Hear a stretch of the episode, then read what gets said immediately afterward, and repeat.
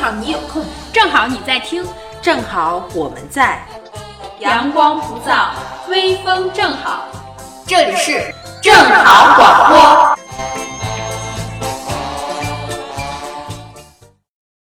当我还是小孩子，门前有许多的茉莉花，散发着淡淡。大家好，我是八姐，我是小乔，我是童颜。这是我们第一次来以脱口秀的形式和大家聊天的。我们一直在想要用一个什么样的方式来做第一期，来为我们的主题做一个很好的定位。那天呢，忽然无意中听到了林志颖的《十七岁不哭》，因为他的第一句话是“当我还是小孩子”，所以我后来想，嗯，这个主题还是不错的。所以我觉得今天我们就来聊一下“当我还是小孩子”的时候吧。童颜今天给我们创造了一个特别好的环境，让我们回忆一下童年。现在我们的直播间中间是一个红色的蜡烛，然后灯是关着的，好有气氛。我们每个人都看不见彼此的脸，然后这样会有助于让我们大家更加畅所欲言。那我们首先先聊一下吧，就是你们大家都认为童年是什么颜色的？因为我是我先说啊。因为之前的时候，童颜跟我说了一句，他说：“哎，八姐，我一直认为你的童年是黄色的，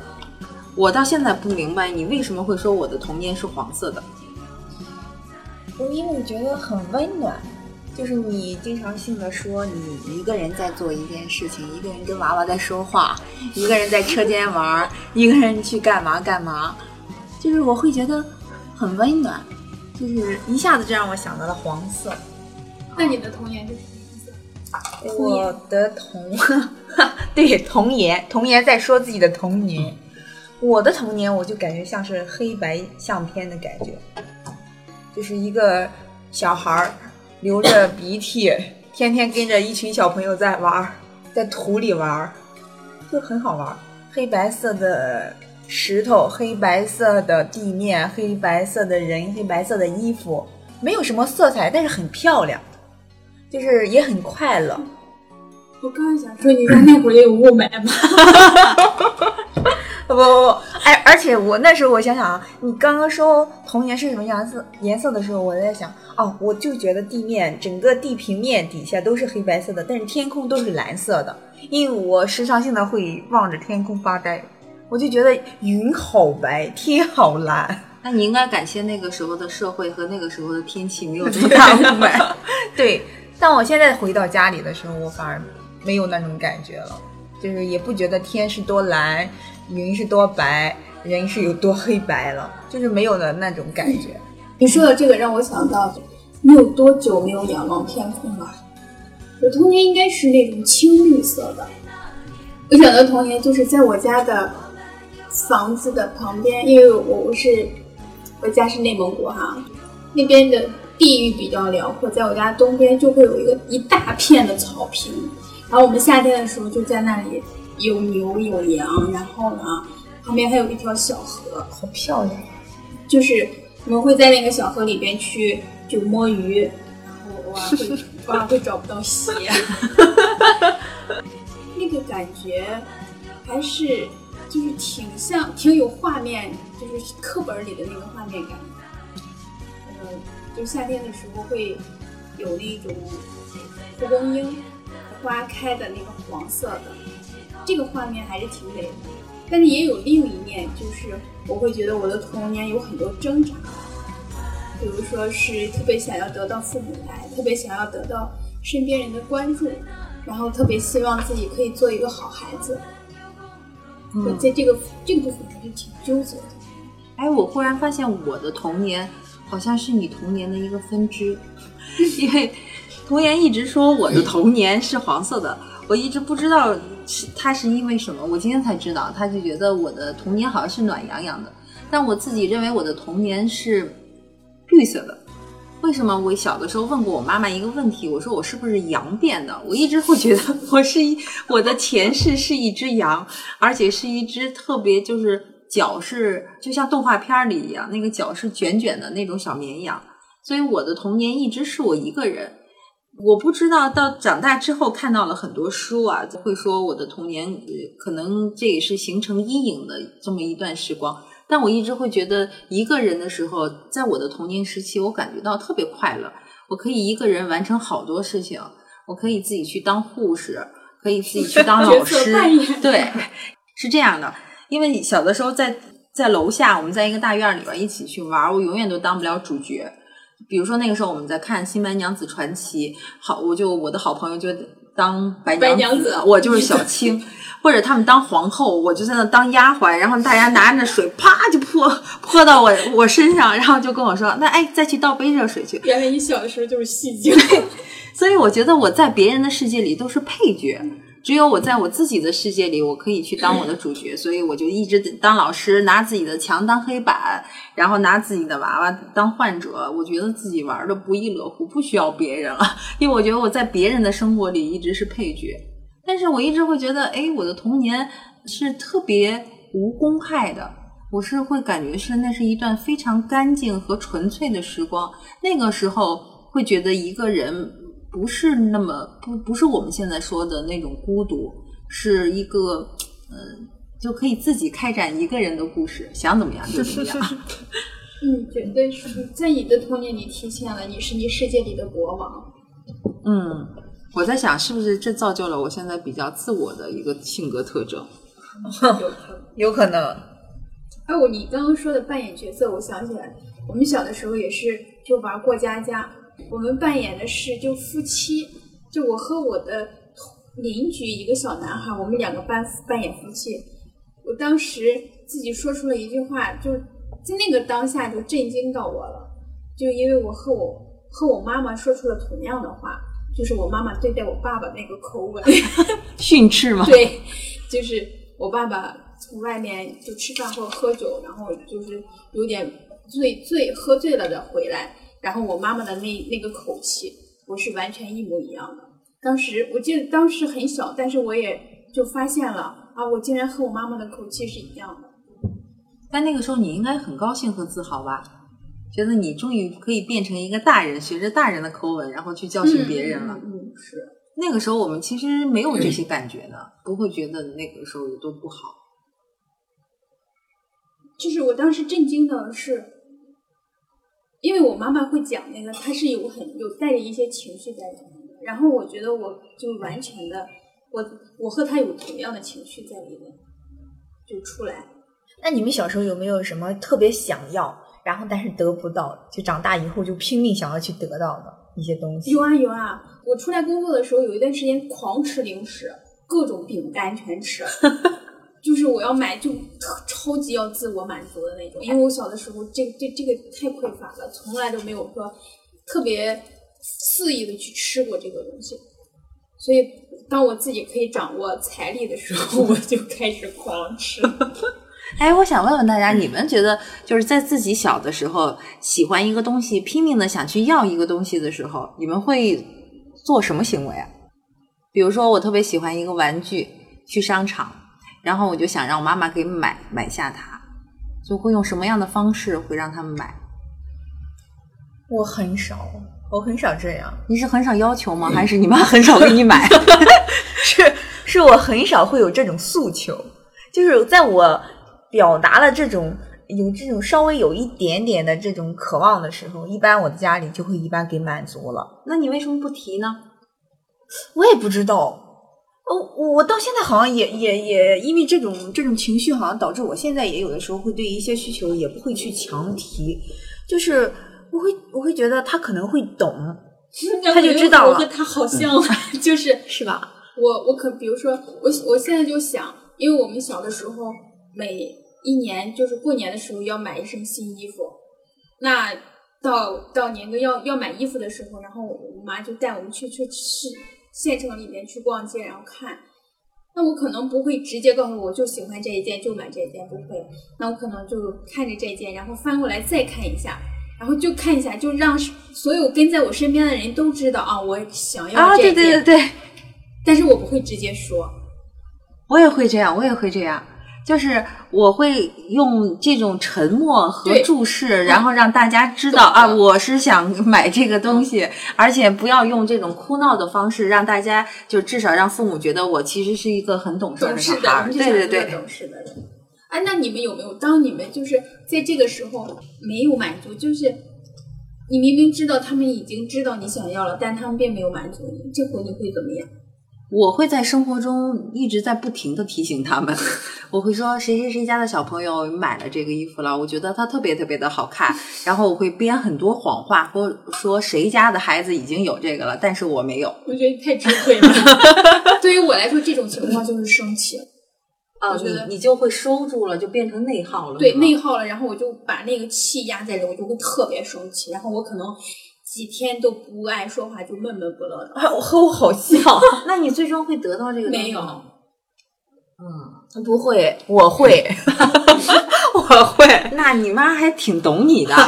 对你比如说，她要去办一件事儿，然后她不带着我，我会哭，又哭又闹。但是她那种情况下，她可能真的不能带着我，我会一直哭着，等到她回来，然后再哄我，直到下次我一定要确认，下次他能带着我。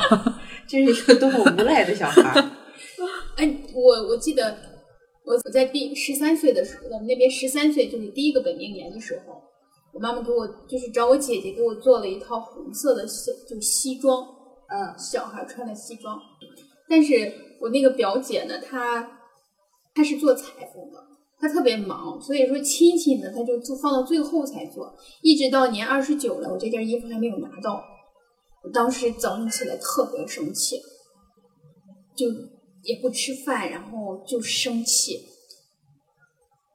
只有我，就是我妈会看出，我妈对我这个特别敏感。然后她早上弄完了饭吃完，然后她就去县城里，她就给我拿衣服了。当时我记得天特别冷，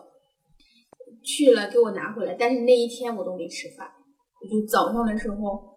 啊，早上的时候他们叫我吃饭，我没有吃，但是我喝了一点酒。你那 十几岁，内蒙古人对这个不要求是吗？但是我知道我那个酒，就是我我是要展现给大家，我生气了，我要用这个来表示我对抗。但我爸爸是不会理会的，我爸爸反而更生气。但是我妈就是她想要满足我，然后那一天她去去就是特别冷，那她把衣服给我拿回来了，然后就那我就过了年，你会感动吗？那会不知道感动，啊、但就知道哦，那满足我了就行了。哎，对了，说到这个做过年衣服啊，我们每个小孩儿在过年里面，好像过年就是盼着就是能穿新衣服。新衣服，嗯，然后我后来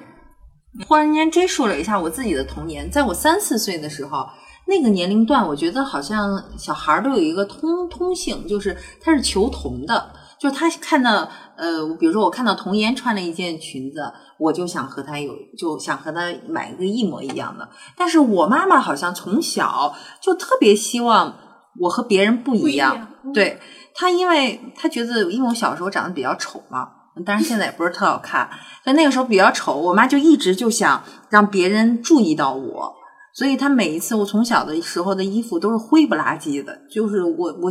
我感觉我的童年就和穿的都和地老鼠一样，但是我妈妈就会觉得，哎，那个时候的我穿是特别文静的，但那个时候的孩子的通性是喜欢红色啊、粉色呀、啊，对对对。然后后来有一天，我那个时候，嗯，八十年代是流行那个叫蛋糕裙，叫公主裙，就是一层一层的那种纱的那个。我们幼儿园的同不知道那个那个时候可能社会就是这样吧，都在一个地方买买裙子，所以她买的裙子上面都是写的小朋友。然后我妈也给我买了一件儿，结果我妈给我买的那件儿上面是没有带小朋友的，就没有这三个字。所以当时我回家就痛哭啊，跟我妈说为什么你给我买的衣服每次都要和别人不一样？所以后来我就自己用彩笔，然后对模仿的字体写的小朋友，然后我就想，哎，那个时候我其实真的特别想跟大家一样，哎，但是上了大呃上了小学一年级的时候，我因为是住在工厂大院嘛，所以有很多家长也都是一起结伴去买衣服，买的衣服也都是一样的。那个时候我忽然间发现，哦，可能小女孩已经开始要美了。我就嗯，我和我妈妈给我和我的好朋友买的是一一样的同样款式的衣服，我回来就特别不高兴。我后来就觉得哦，为什么不高兴？是因为那个小孩儿学习比我好，然后他什么都比我好，然后他还要和我穿一样的衣服。这个时候我心里就有那种嫉妒心了。我觉得你哦，你什么都要比我好，然后过年的衣服你要和我穿一样的。于是我就非要让我妈给我买一双旅游鞋。那个时候呢，也是和他妈妈一起买的。他妈妈给他买的旅游鞋是四十八块钱的，我妈给我买的是五十七块钱的。我妈回来为了告诉我我和那个小朋友不一样，然后就说妈妈给你买的这个旅游鞋贵，是纯皮的，五十七块钱，他妈妈才给他买的四十八块钱。然后我第二天就告诉那个小朋友，然后我就是为了告诉他我比他厉害。我觉得穿衣服这件事情，现在想起来，你妈妈应该是很有品味的。你看现在的小孩，其实一般的都穿的还是不是要大红大绿的。我那会儿是穿大红大绿。但其实对于孩子的童年来说，这些品味没有用，他还是需要这种红花红柳绿的，这个头上必须要带着粉粉的头花。啊，对，我的我的我的上次回家的时候还看到我就带着满头的头纱的那个照片，戴一个发卡，然后边上戴一个那个头纱，啊，眉心中间点个红点儿的那种是吧？那个是跳舞才有的。啊，我们同说点红点，你说眉心点红点儿，就是我记得小的时候第一次画口红，对对对对对，就是你会画的，就是那种我妈第一次，我第一次画口红不是在我们家，是在一个就比我大的一个孩子家里。我妈回来说：“你这吃死孩子了。哎，你们画口红的时候会这样吗？” 对，是是这样的，就是怕舔到对对对这样翘着，不会说话就妈妈，我今天吃什么？就是这样，说出话来跟小新一样。我小时候就特别不像个小女孩儿，就我特别讨厌小女孩做的所有的事情。你会你会特别迷恋妈妈的高跟鞋吗？不会，不会，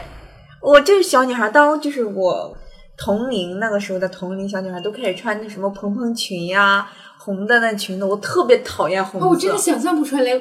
红颜你要是穿蓬蓬裙会 什么样？我到现在都没有穿过。我唯一穿过一次就去海边，我下次要送你礼物就是蓬蓬裙。怪不得你说你不想送我礼物，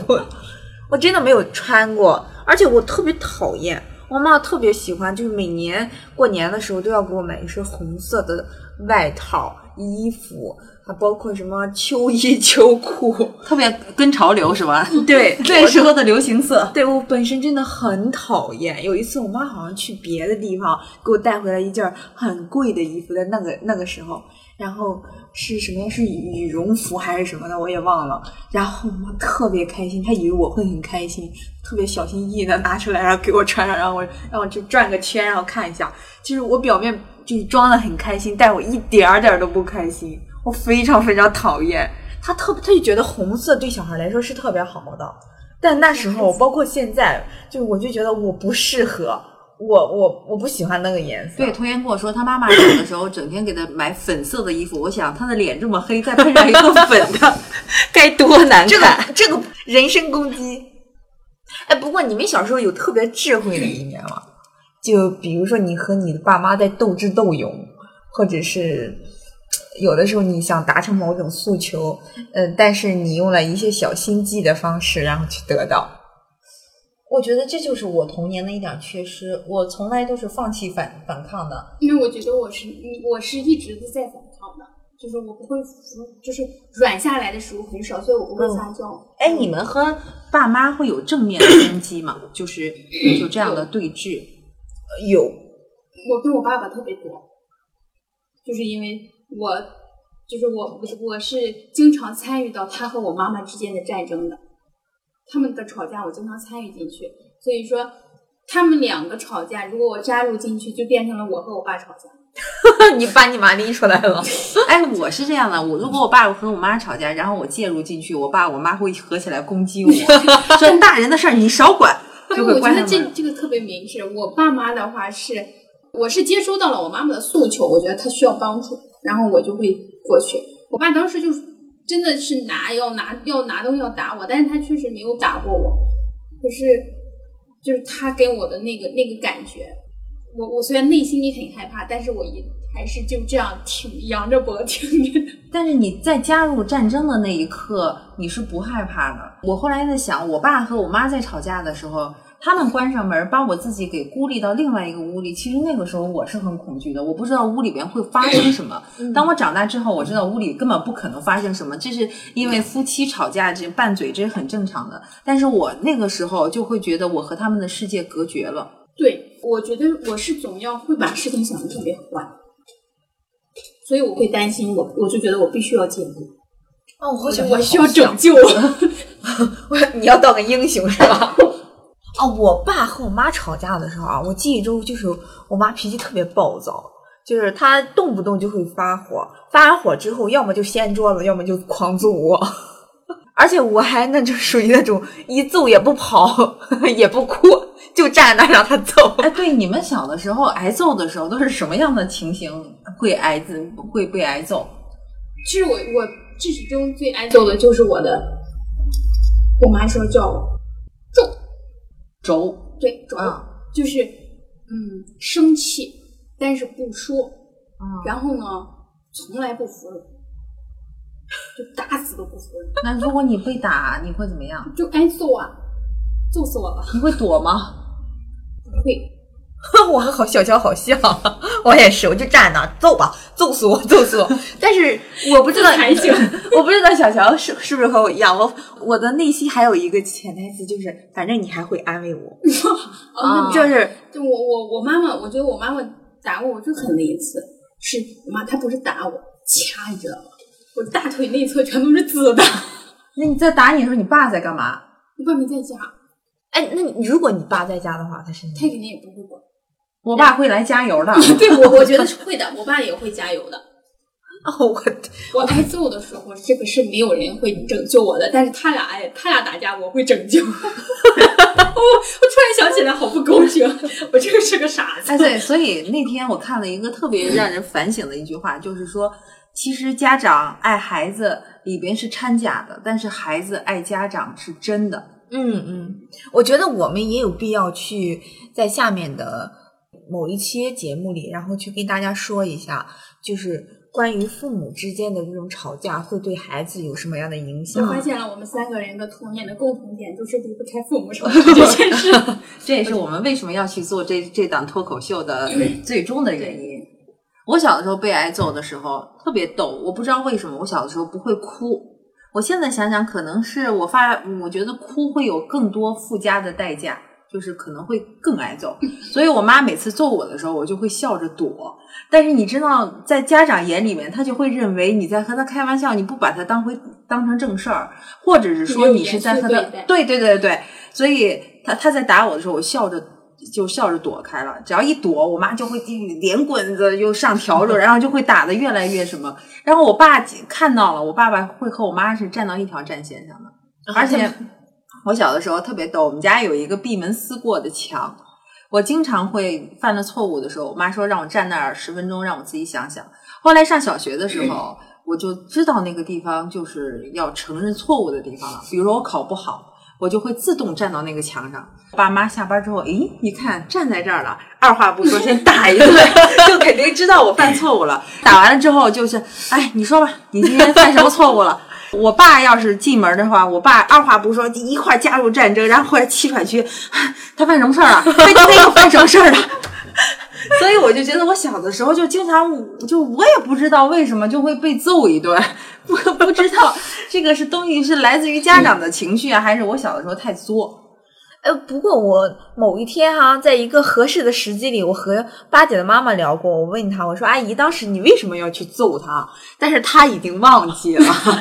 可能你看，对于孩子来说，他会记住一些片段，但是家长过了许多年之后，他不会记住这件事情，对，他可能还会刚刚说的那个，就是其实，在那个当下，你孩子对于家长来说，这是生活的一个部分，但是对于孩子来说，家长是他的全部。对所以你会把那个记得特别清。但是对于家长来说，那就不是个事儿。嗯，对对，而且我们可能会被就是小的时候受到的阴影，在长大后会无限的放大。嗯时间长了之后，我们本以为我们会忘了，但是通过看书啊，或者我们看某一个电视剧，会一下子回到那个点，想起我们当年的痛苦的童年时光。嗯虽然那个时候有很多很快乐的时光，但是那个时候会会一下记起那个点。我这然想起来，你说到打架，然后我想起了一件特别恐惧的事情，就我现在在当我对一件事情很恐惧的时候，还是那个感觉。我姐我俩相互的对，就是我们条条件，就是我记得是她在上小学的时候，她丢了一件裙子，但我爸我妈不知道，我爸妈不知道，我就以此为，就是我这是这是我抓她的把柄。然后她有一天也找到了我的一个把柄，就是就我们那边冬天下雪嘛，我有一段时间就眼睛得了那个，反正不知道是什么原因，就是必须得戴眼镜，然后我就戴着我爸爸的墨镜。可是有一天我把墨镜放在书包里的时候，就一掏出来，发现那个书把那个眼镜腿儿给压断了，然后我就特别害怕，就是我我我怕我爸爸，就是我怕我爸爸凶我，估计他不会打我，但是他那个就那个感觉让我不想面对，所以这件事情我就没有说，我一直把这个眼镜就放在我家的那个柜衣柜的最底下，而且还包了好多层衣服，我就放在那里，就是我。一直都在想着，就是觉得像一个定时炸弹一样，就是我爸有一天会找我这个眼镜，然后就事情就要爆发了，我就不知道后果会怎么样。所以这是我姐我俩相互制约的一个东西，就是如果说他要怎么样了，我就说我要我我告妈你怎么怎么着了，然后他抓住了我这个之后，他就说你这样我告诉爸你怎么 互相有了把柄。对，啊、就是我一想到这件事情的时候，我的后就脊柱会有一种抽空的感觉，就是那个恐惧。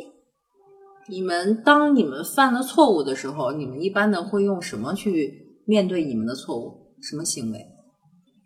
逃避，哦，我也会，我也会逃避。哎，会撒谎吗？会啊就是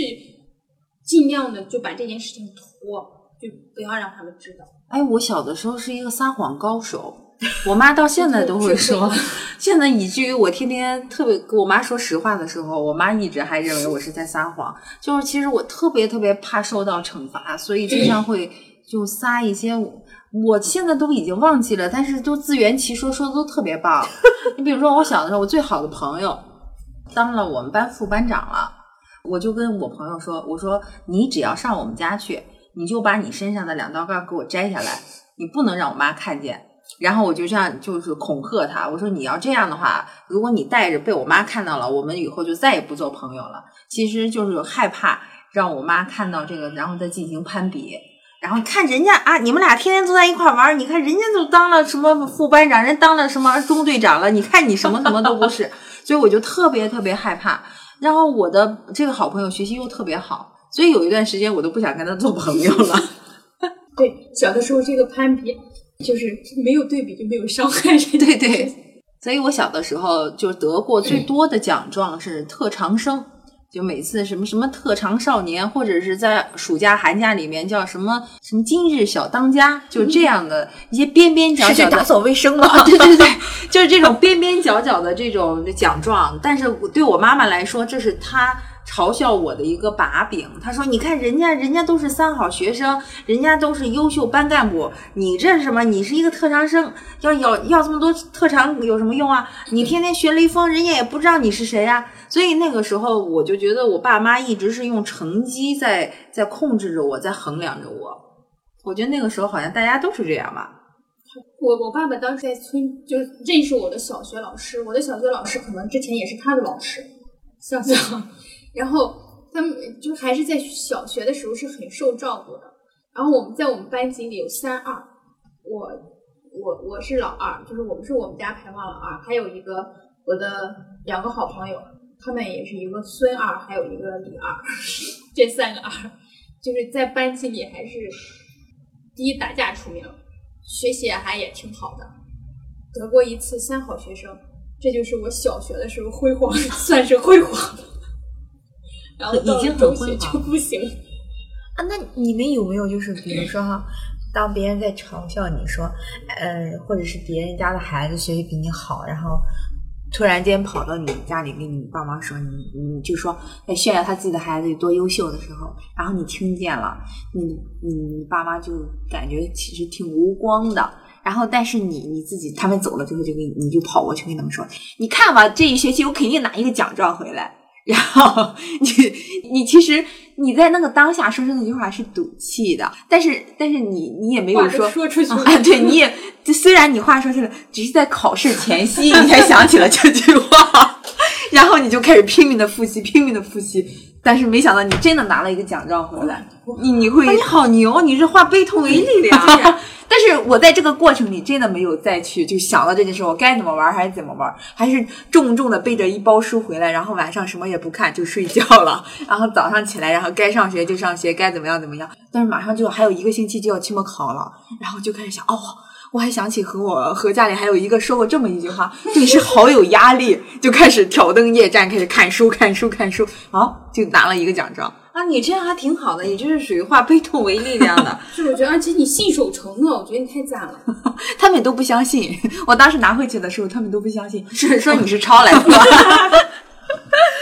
所以我我我不知道为什么我总是在好像在做这样的事情，就是从小就是说一件事儿，因为我总觉得别人家的别人家的小孩总比我好，然后他可能长得比我漂亮，可能是怎么样怎么样，然后我也不喜欢跟别的小女孩就是啊，她要穿成什么样或者怎么样的。然后我也不喜欢吃什么零食，我也不喜欢这个，我就是很喜欢跟着小男孩一块出去玩去了，就嗯什么什么各种各样的。包括之前的时候，小时候我都是跟比较年龄比较大的，我的家里的姐姐或者姑姑一块玩，很少跟我同龄的小女孩玩。当当和家里去做一些事儿的时候，他们总是看到别人比我优秀的一面，我就会很生气。没，你不用生气了。现在是全中国的家长都是觉得最好的孩子都是别人家的孩子。就 每一个人的童年里面都有一个别人家孩子。对对对对，我们家别人家的孩子就是我的姐姐。每次我被暴打出门的时候，然后我每次都在隔壁看着我家呃我姐姐家的房子里传出来的笑声，我就当时泪流满面，就是想，哇靠，长大以后一定要走出去，绝不回这个家。我就觉得我我有一个姐姐，她基本上对我的影响已经扎根到我的灵魂深处了。我们关系特别好，她从小是一个就是特别勤奋的一个就是小女生。她家里边那个时候家庭条件都是一般嘛，所以她从小就开始练琴。她那个时候家长那个我舅舅给她买不起钢琴，所以就给她画了一个钢琴的纸板，她一练就能练两三个小时。用纸板练钢琴。对，就是就是在硬纸板上这么敲，他能敲两三个小时。但这个对于我来讲，我本来是特别欣赏他的这种努力的，但是我妈就天天拿着这个说事儿。当他拿这个说事说事儿的时候，我就开始较劲。七我七岁的时候，家里边人让我去学钢琴，我死活也不学。我知道这就这是我这个梗已经坐下了，我就觉得我为什么要和他一样？但其实我内心还是当时挺想学钢琴的。就是因为我有一个比我优秀的姐姐，我们关系其实特别好。就是因为家长的攀比，让我对她一直心有芥蒂的。啊，但后来我后来觉得这个人生就是这样的，我们又一起考了同一所大学，然后我们又有一个同样的主教老师，所以那个时候我在包括童年一直上大学，我一直在和他对抗。但实际上我们的关系没有什么，就是关系一直很好，但是我内心一直有这么一个结。我我就是想超过他，想超过他，但是我就一直觉得我没有这种力量。我觉得就是家长的原因嘛，就是一直在和我，在让我和我姐姐攀比，后在以至于现在我和我姐姐都不在一个城市里面生活了，但她依然是我的家乡。对，父母的那个价值观已经内化到你的内心了。即使他们他们把那个放下了，但是我们自己还没有放下，嗯还一直拿着。对，所以后来我们又有了一个妹妹。家里边人对我妹妹的说话，就是因为我是我们家最小的嘛，所以后来又有了这个妹妹。然后她说：“你我不需要你能赶上你二姐姐，你只要能赶上你小姐姐就不错了。”然后我就到现在不明白这个话到底是在夸我呢，还是在损我呢？但是你后来又会觉得，因为这个妹妹就已经到九是九十年代末的一个小孩儿，所以她就比较叛逆。她说：“我为什么要和他们一样？”所以我觉得她这个就活得比较清晰。，对，就是它分分界分界点做的是界限非常清楚的。我小的时候更多的是讨好，我希望好多人喜欢我啊。我小的时候是特别赢得那种中大叔的喜欢的。我可以，呃，我有记忆两次特别清楚。他们我小的时候就脸大嘛，然后脸上有肉，而且脸红的，他们就觉得哎呀，这和红苹果似的，然后见着就想咬一下。你的脸是被咬大的吗？有一点有那么两个爷爷，就是他见着我，他我就跑，躲着他都不行，他一定要堵着我，一定要咬一 咬一下我的脸。现在回去之后，他还他还会说起来，就叫我小名，然后就啊，小的时候总是咬你脸，我想，哎呀，好羞涩。所以有的时候，每当你们说起你们童年的时候，我觉得可轻松了。然后听听你们还是有自己的故事的，我就觉得我小的时候生活的这个环境特别恶劣，因为我是我是在工厂大院里长起的孩子，然后我们那个楼是为了奖励独生子女家属的，然后我一直住在了独生子女楼里边。我们楼里边一共七个单元，一共每个单元六层楼，所以里面住的全是独生子女，而且独生子女基本上最小的是八五年的，最大的可能是八零年的，也就是说在五年之内，这些学生都是在一个学校里上学。所以大家就没完没了的，就是秀孩子呀，开始攀比。那个时候好像还不是秀孩子，都是拿自己的坏处和别人的好处去比。那个时候的家长不会说：“哎，我们家孩子有多好多好。”他从来就说：“哎，你看你家孩子多好，你看我们家孩子多不好，多不好。”所以每一次再去聊天儿，特别是到期末考试的时候，我特别讨厌有人上我们家去串门儿。你说的那个，我想起你刚说那个叫侯侯子欣，侯子欣，侯祖欣，侯祖欣，就是他说到他童年那会儿，就在那个他们那个筒子楼里，哎，我觉得那个真的很幸福。那个时候，他的家长、他的父母也算是那个年代比较前卫和开明的了，所以你看他现在才活得特别自由。对，那你们觉得你们最向往的童年应该是一个什么样的状态？对就是那到底什么样的童年？如果如果要让你再重回过一下童年，你会你会选择怎么样过？其实刚刚说的，我们三个，我觉得我的童和你来比的话，那我的童年其实是属于散养的。其实你是属于那种，应该是人民生活解放了之后，你是属于这种新社会家庭的那种。八零后第一批受害者。不，你也是八零后第一批受益者。啊，对，因为你们就是你生活在城市，然后有这样的，嗯，有这样的家庭环境，也有这样的机会去学钢琴。但对于我们来说，对于我来说，那我是散养的孩子。如果说现在让我过什么样的童年，我还是比较倾向于散养。对我昨天还和童言说起这个事儿来，你发现其实现在从事文艺工作的这些人啊，大多数在他的童年里面基本上都是从农村过的，就是那个时候他没有家长的过多限制，因为家长的知识储备也好，还是他的生活环境也好，他不能够太满足于孩子的各项要求，这也给孩子有一个另外的一个优点，就好处就是他可以肆无忌惮的去享受他自己的童年。所以那个时候，你看现在的，比如说作曲家呀，还有画家呀，他们其实追求的那些极致自由、那种原生态的，呃，他们的想象力是不不受限制的。你看，像我，我就真的，我后来学了一个和我自己的性格特别不不符合的一个这样的什么，我学对我学作曲，但是后来我发现，其实真正学作曲的、作曲好的人都不是科班出身的，都是那些从原生态的，你好，比如说像西北啊，就是那边的，就是散养起来的孩子，他们出来的音乐才是从心里边真正发出来的那种另外的一种声音。但其实作为我们，就是全部都是技术，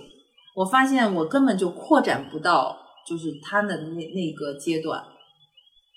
所以啊，其实孩子更多的去体验还是比较好的。嗯，对于小孩来说，更多的体验，你与其跟他告诉他天有多蓝，他你跟他去描述，然后怎么样，你不如让他真正的去看一下这个。你比如说，就像莫言一样，莫言得了诺贝尔文学奖，他为什么能写出那样的文章？他就是实实在在在农村生活，在那个阶段，在那种生活状态里生存下来的人，然后他能写出比那些什么文学社的，对，他是写的东西就比就更直击我们的心脏。嗯就是他真正体验过的。对我，我挺同意这个，就是可能生无论是儿童时期还是什么时候，更多的是去体验一些东西，而不是家长直接告诉答案哪一个是对的，对，就导致我们现在可能形成了一些嗯思维定式，就是上来就找正确答案。对对，所以其实小的时候，你想我们的童年都差不多，就不是，呃可能在环境上有一些差别，但是感受可能都差不多，嗯。但是可能体验的东西不一样。呃，我我其实从小的时候，我发现我体验的一直在体验一个人的生活，所以长大了之后，我觉得除我之外的任何一个人，在我的生活里边都是牵绊。其实小的时候，我我一直在回忆我为什么那么喜欢一个人，就是小的时候因为我身体不好嘛，然后我我妈妈就是怕我磕着碰着，所以从来不会让我去和小朋友们玩儿。而我小的时候，别看我现在长得人高马大的，我小时候特瘦小。他们玩游戏的时候，我总是玩的不好，比如说跳皮筋儿，我跳不高，所以我每一次都是我们叫撑筋儿，你知道吗？嗯就我天天都一晚上一下午都轮不上我跳，就一直在给别人撑撑着劲儿。到后来都剩下我和一棵大树在撑了，还是别人在跳。然后后来我妈发现我不行，我这样不走入群体不太好啊，所以每次都是说啊，孩子你下去玩玩吧。我下去也不知道玩什么，我就站着在看别人玩。我妈又觉得我好难受，又把我给叫上来了。这我就后来觉得啊，原来融入集体特别不舒服，就不如我自己一个人玩。后来想想，形成我这种性格的这个最原始的原因，就是最初我妈妈怕我身体不好，然后会怕磕着碰着，会怕小朋友们欺负我，所以就阻断了我和他们之间的这种交流。只是我慢慢的在自己的生活空间里玩的比较开心而已。但我觉得这一点我比较庆幸啊，我还能找到我自己玩乐的一个空间。但有很多孩子被阻隔了之后，他可能就会变得比较封闭了。所以这也是形成了我现在这个个性格，就是哎，我觉得一个人其实可以满足，就是可以扮演角色 A，可以扮演角色 B，可以扮演世界所有的角色。我也倾向于独立的，就是一个人，一个人的时候更多一些。我小的时候其实不是的，我小的时候是比较倾向于，呃，特别希望有集体生活。我因为就家里，我其实和我妈妈的链接是最多的，除了我妈妈之外，其实和别人我都是一种，嗯，小心翼翼，然后我会带着一种定势，就是我知道他们不喜欢我，然后我我觉得我是为了生存，或者是为了为了有人和我玩儿。我小的时候最害怕听的一句话就是“我不和你玩儿啊，你们不和他玩的时候会会做手势吗？我们是打个叉，就是我我暂时不和你玩了啊不，呃要打个钉子，就是我暂时不和你玩了。如果我打个叉，就是我永远不和你玩了。”。没有，我们就是呃，我特别害怕，导致我现在就是，比如说我们三个人，如果有两个人开始窃窃私语的时候，我就我心就特别不舒服了，我就想他俩一定不和我玩。啊，对对，我我也会这样。然后，因为我小的时候，我姐姐是和我姑姑家的孩子和我叔叔家的孩子是打成一片的，就包括我奶奶、我姑姑都是特别喜欢他，但我知道我是不被喜欢的。你是通过什么样的事情觉得你不被喜欢？就是他们会所有人都在说一件事，但我不知道在干嘛。哦，我是小的时候，我妈说，你看你，如果你这样，你你别小朋友就不会喜欢你了。他们他会一直给我暗示这样的信号。我觉得我这个信号是应该是来自于我的我妈妈给我的，她先告诉我的这个信号，然后我会发现这个，然后去后来就不断的去强化这件事情。可能我发现的也是他们不喜欢我，或者是他们的事情来证实这个观点，所以导致我记得就刚过年嘛，今年过年还想到就是每一年我去我们家其实离我奶奶家特别近，过三家就是我我奶奶家。我过年去我奶奶家拜年的时候，满屋都是人。在去进去之前，我特别恐惧，就不知道这句话怎么说。有一年我都哭了，就因为我跟谁拜年，但他没有回应我，然哦，后就会觉得就没没被看见，或者是当时就是我其实鼓很大的勇气说出来的，但是没有得到回应。啊，然后就特别的难受。后来有的时候你是会觉得没有得到回应，就是别人不喜欢你。对，嗯，后来有一年特别好的是，我爸爸告诉我，就进进屋不拜年直接磕头。哎，我觉得这太好了，什么？直接磕头。啊，能动手的不说话，就这不动嘴。我觉得就这个特别好，我就想那磕完头就行了。就是我如果说进到一个